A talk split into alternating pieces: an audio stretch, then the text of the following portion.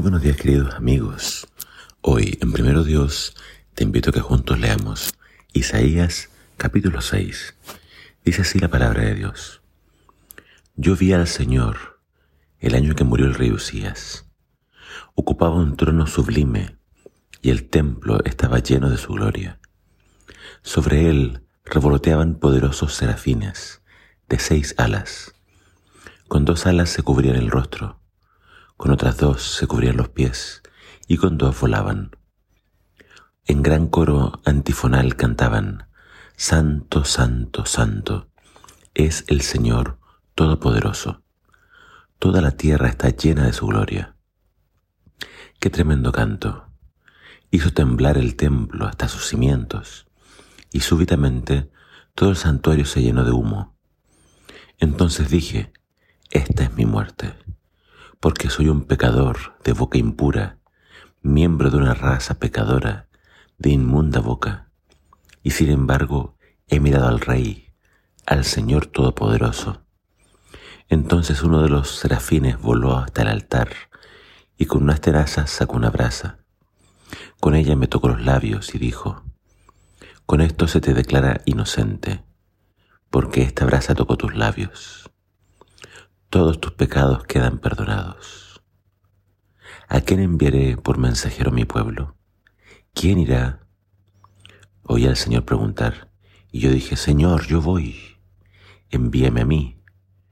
Él dijo, ve, pero dile esto a mi pueblo, aunque una y otra vez oyen mis palabras, no quieran entenderlas. Por más que me ven hacer milagros repetidas veces, no quieren entender su significado. Quítales la inteligencia, tápales los oídos y ciérrales los ojos. No quiero que vean, oigan, ni entiendan, ni que se vuelvan a mí para que los sane.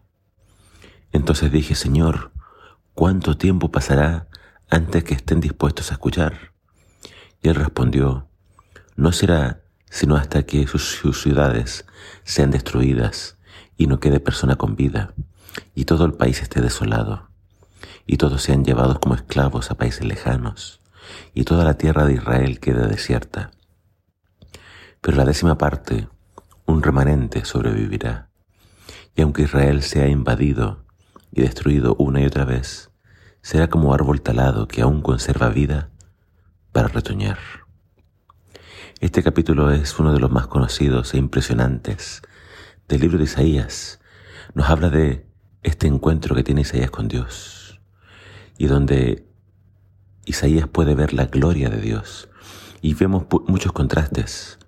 Eh, esto ocurre cuando murió el rey de Israel, el rey Ezequías, un buen rey. Pero cuando muere este buen rey de Israel, es que a Isaías se le permite ver al verdadero rey, al rey de reyes, sentado en el templo, en un trono alto y sublime. Los ángeles hablan de la santidad de Dios y eso se contrasta con lo pecador que se ve Isaías al estar delante de Dios. Fue tan impresionante la escena para Isaías que él pensó que iba a morir. Pero cuando confiesa su pecado y cuando siente que va a morir, uno de los serafines dice que toma un carbón encendido del altar y con éste toca los labios del profeta y le dice que ha sido perdonado. El perdón siempre es un don divino. Dios nos regala el perdón cuando no lo merecemos. Pero es cuando Isaías se siente y se ve perdonado, que ahora se ve con más motivación, impulsado a cumplir su misión. Porque él escucha a Dios preguntar a quién voy a enviar. Y Isaías responde, yo voy. Pero la misión de Isaías es paradójica porque al parecer Dios le pide que sí, predique, pero su predicación va a caer en oídos de un pueblo que no quiere entender, no quiere escuchar y menos obedecer. Y Isaías queda triste por esta declaración. ¿Y hasta cuándo va a ser así? ¿Cuándo el pueblo va a escuchar? Y Dios le dice, ellos no van a escuchar hasta que todo sea destruido. ¿Por qué tenemos que siempre poner excusas para no creer? ¿Por qué podemos ser tan duros y, y no hacerle caso a Dios? ¿Por qué tenemos que aprender a través del dolor y no podemos aprender por las buenas. Bueno, así le pasó a Isaías y al pueblo, pero quiero que te concentres en esto.